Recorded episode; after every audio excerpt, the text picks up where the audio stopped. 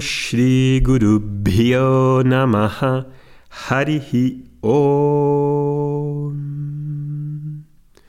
Muy buenos días a todos, Namaste.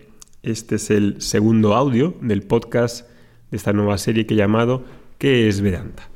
En el podcast de hoy quiero contarte cómo darte cuenta, cómo empezar a darte cuenta, que ya es mucho, de un problema universal que tiene que ver con la forma inadecuada en la que uno se ve, de la forma errada en la que uno se ve y cómo puedo empezar a tratar ese problema, si lo entiendo, si lo veo, para que pueda tomar una solución adecuada de acorde a la naturaleza de ese problema. Lo he contado así un poco abstracto, pero enseguida lo vas a ver con un ejemplo clásico de las Upanishads que nos habla de este ejemplo. Es un ejemplo para ilustrar el problema. No hace falta que sea un ejemplo con el que te identifiques y te vieses tú ahí en, la habitación sin oscuridad viendo una serpiente, que es el ejemplo que voy a contar. Entonces, este es el ejemplo. Tienes que imaginar una habitación oscura donde parece que hay una serpiente.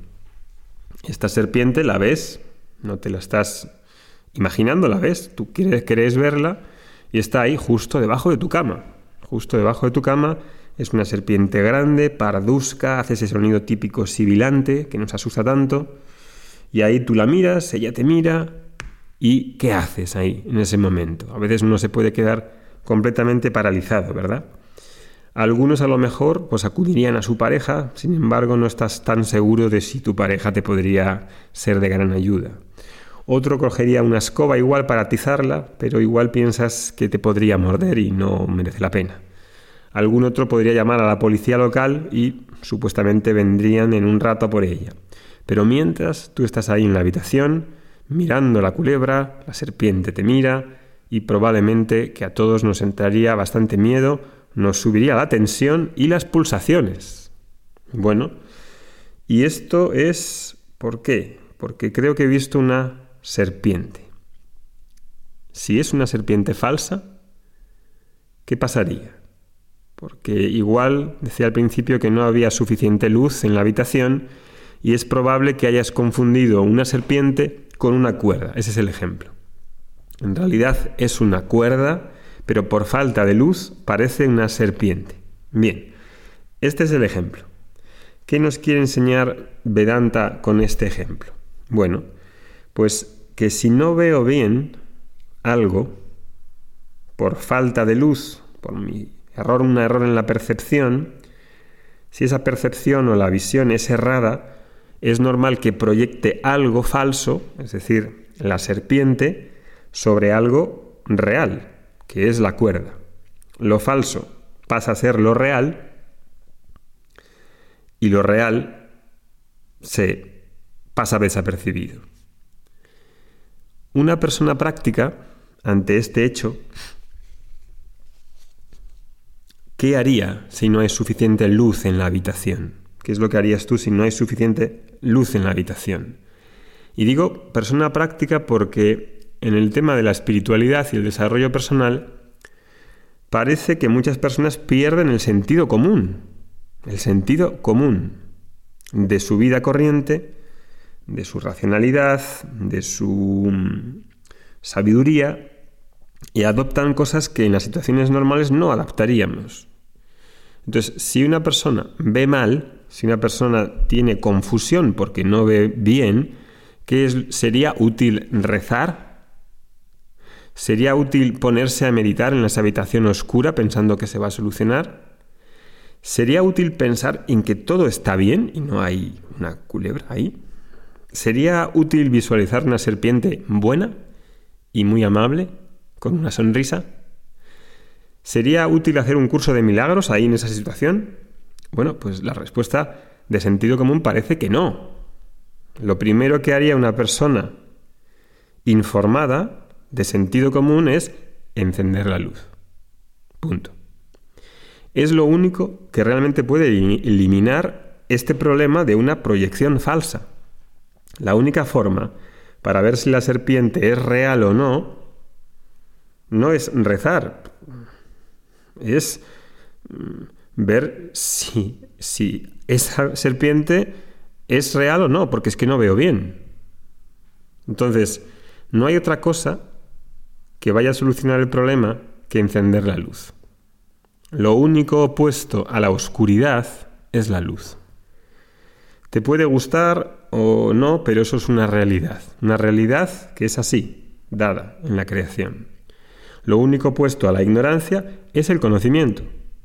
Entonces, ¿qué haría esta persona de sentido común, una persona informada? Bueno, el que ha discernido claramente que si el problema fundamental es de ignorancia, es decir, de verme de una manera errada, de tomarme por una cosa que no soy, si hay una posibilidad de que ese sea el problema fundamental del que se derivan un montón de otros problemas secundarios, fíjate que en el ejemplo de la serpiente me suben las pulsaciones, me da escalofrío y tengo, eh, y tengo la tensión más alta. Por un problema de visión, me suben físicamente las pulsaciones. El que ha discernido claramente que el problema es de ignorancia, es decir, de confusión, de no ver las cosas con claridad, la solución al problema está en la forma de conocimiento espiritual, de claridad. Y así es de sencillo, pero así es de contundente. Hay personas que esto lo ven enseguida, personas prácticas, y otros que les cuesta horrores ver esto. Esto es fundamental porque si no, el conocimiento no entra ni a cañonazos.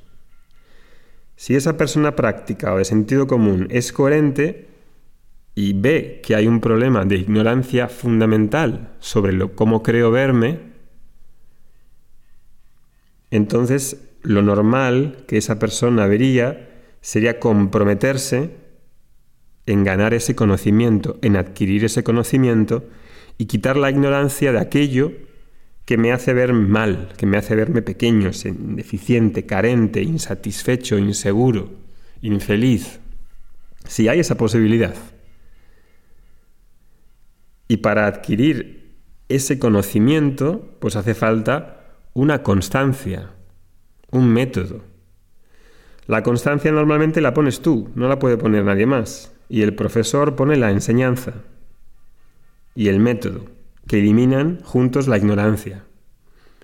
La ignorancia y esa ganancia de conocimiento no viene por arte de magia.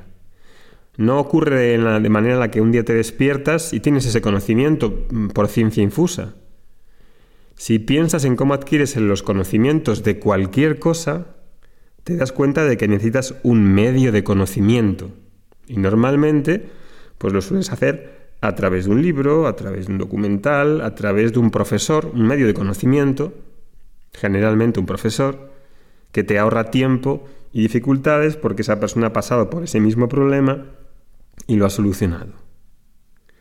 Si quieres saber sobre física, sobre matemáticas, sobre economía, te matriculas en la universidad o te matriculas en un curso, buscas un profesor y estudias con él. Y eso es así para todo. El conocimiento espiritual no es diferente. ¿Por qué iba a serlo? ¿Por qué iba a serlo? ¿Es tu experiencia que te sientes debajo de un árbol y aprendas matemáticas? Si yo te pregunto, ¿cuál es la capital de Angola? ¿Viene por arte de magia? No, no ocurre así, esa es nuestra experiencia. El discípulo que quiere ese conocimiento espiritual lo pide, lo solicita, busca un profesor y ese profesor le enseña hasta que el discípulo no tiene ninguna duda de todos los temas que tenga dudas, de todos los temas que hay confusión, etc.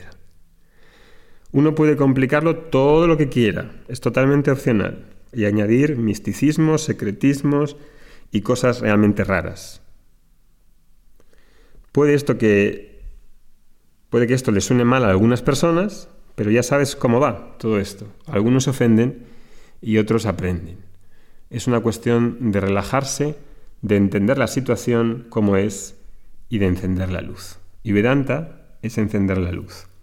Y para eso ponemos a disposición de todos los alumnos una vez normalmente al año un curso de 18 meses que es de Vedanta 1 que empieza el 27 de abril, al que te puedes suscribir en el enlace de abajo. Un saludo. Om Shanti Shanti शान्तिः। हरिः ओ